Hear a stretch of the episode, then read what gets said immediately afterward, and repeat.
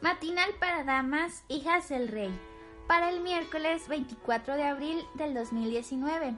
El título de la lectura de hoy es Esposa y compañera hasta la muerte. La esposa del profeta Ezequiel.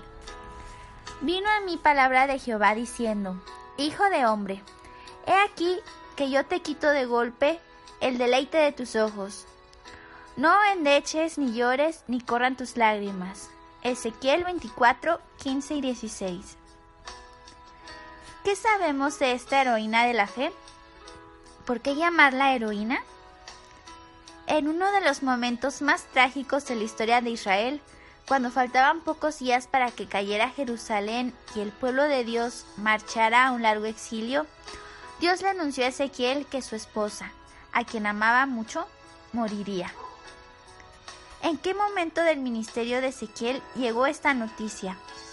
Desde nuestra perspectiva humana, quizá podríamos decir que fue el peor momento del ministro del profeta. Pero Dios sabe todas las cosas. Dos cosas se destacan en la vida y la muerte de la esposa de Ezequiel. De las palabras divinas no podemos inferir que su muerte fuera el resultado de la acción directa de Dios. Muchas veces en el lenguaje bíblico se adjudica a Dios lo que permite o lo que impide. Es posible que la esposa de Ezequiel estuviera enferma y que Dios, en su misericordia, la llamara al descanso para que no fuera testigo presencial del horror de la destrucción de Jerusalén. Más importante, esa mujer fue la compañera incansable de Ezequiel.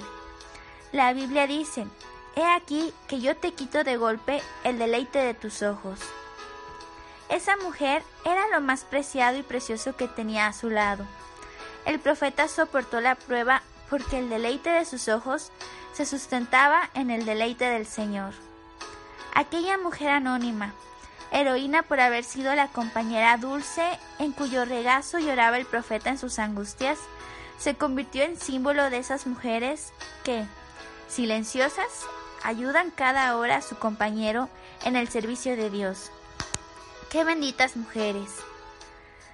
No endechar la muerte de su esposa se convirtió en una señal silente para el pueblo de Dios que estaba con el profeta, fortaleciéndolo y dirigiendo todas las cosas.